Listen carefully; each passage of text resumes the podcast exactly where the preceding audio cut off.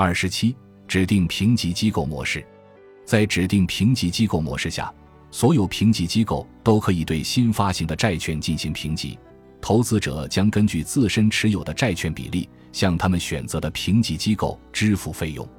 发行人将被要求向所有提供了资产证券化评级的机构提供信息，并将向第三方管理人支付评级费用。该管理人将管理评级过程。该模式表明，发行人的转让代理人可以履行第三方管理人的职责。发行债券时。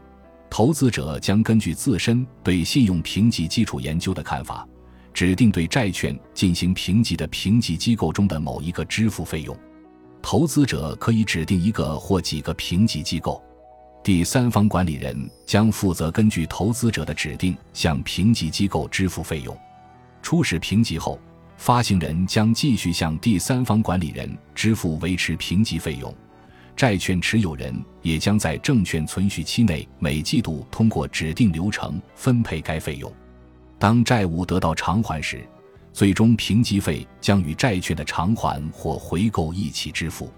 信用评级将对公众免费，而相关研究将分发给投资者，并由相关评级机构自行决定是否分发给潜在投资者。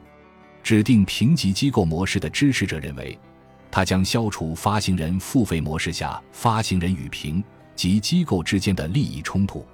他们还认为，鼓励评级机构准备未经请求的评级将激励竞争，因为每个评级机构都将获得评级补偿。前提是一些投资者或其他评级用户认为评级机构的信用评级足够有用，愿意向评级机构分配一部分费用。这种创新模式得到的反馈非常负面。因为存在巨大的不确定因素。首先，评级机构是否会在指定模式下得到收入存在巨大的不确定性，因为评级机构将被迫在没有任何付款担保的情况下对交易进行评级。评级机构可能会收到全部的常规费用，或者收到部分费用，也有可能收不到任何费用。这个模式下，评级机构的收入不确定性将导致该行业的评级质量。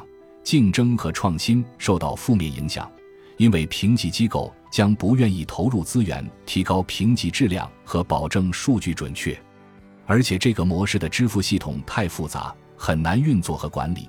这个模式也缺乏效率，因为发行人最终可能要面对好几家评级机构提出的大量问题。